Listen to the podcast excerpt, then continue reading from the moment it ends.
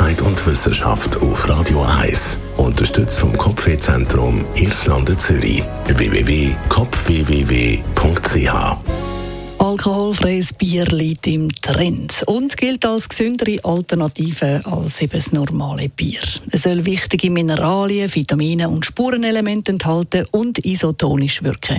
Das klingt alles super, aber jetzt machen die Forscher hinter all diesen positiven Eigenschaften vom alkoholfreien Bier ein Fragezeichen. Eine wissenschaftliche Studie hat nämlich herausgefunden, dass alkoholfreies Bier den Blutzuckerspiegel kann belasten kann. Bei dieser Studie sind insgesamt 672 Biersorten getestet worden, solche mit und solche ohne Alkohol. Und dann sind eben die Biersorten ausgewertet worden. Messdaten sind zum einen die von einem Blutzuckersensor und auch das Ernährungstagebuch der Studienteilnehmer, die sich nach einer ganz bestimmten Art und Weise ernährt haben. Und dabei ist dann eben herausgekommen, dass alkoholfreies Bier den Blutzuckerspiegel besonders stark erhöht. Und zwar sogar noch mehr als Biermischgetränk. Ein höherer Blutzuckerspiegel, warum ist das problematisch? Das ist zum einen schlecht für Gesundheit und das Wohlbefinden. Man fühlt sich dann eher müde und äh, hat vielleicht Heißhungerattacken oder Migräne.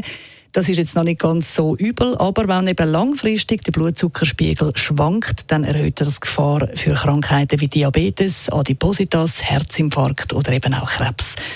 Und Forscher haben herausgefunden, dass Alkohol nicht generell ein Treiber vom Blutzuckerspiegel ist. Das ist auch nicht so überraschend, weil eben jeder Mensch sehr unterschiedlich auf Lebensmittel reagiert. Aber Alkohol, eben auch Bier, sage schlussendlich ein Genussmittel, egal ob mit oder ohne Alkohol. Und man riskiert definitiv etwas, wenn man zu viel Alkohol trinkt. Darum sagen die Forscher, das einzige Getränk, das den Blutzuckerspiegel gar nicht beeinflusst und darum auch für die Gesundheit am sichersten ist, ist, wenig überraschend, Wasser.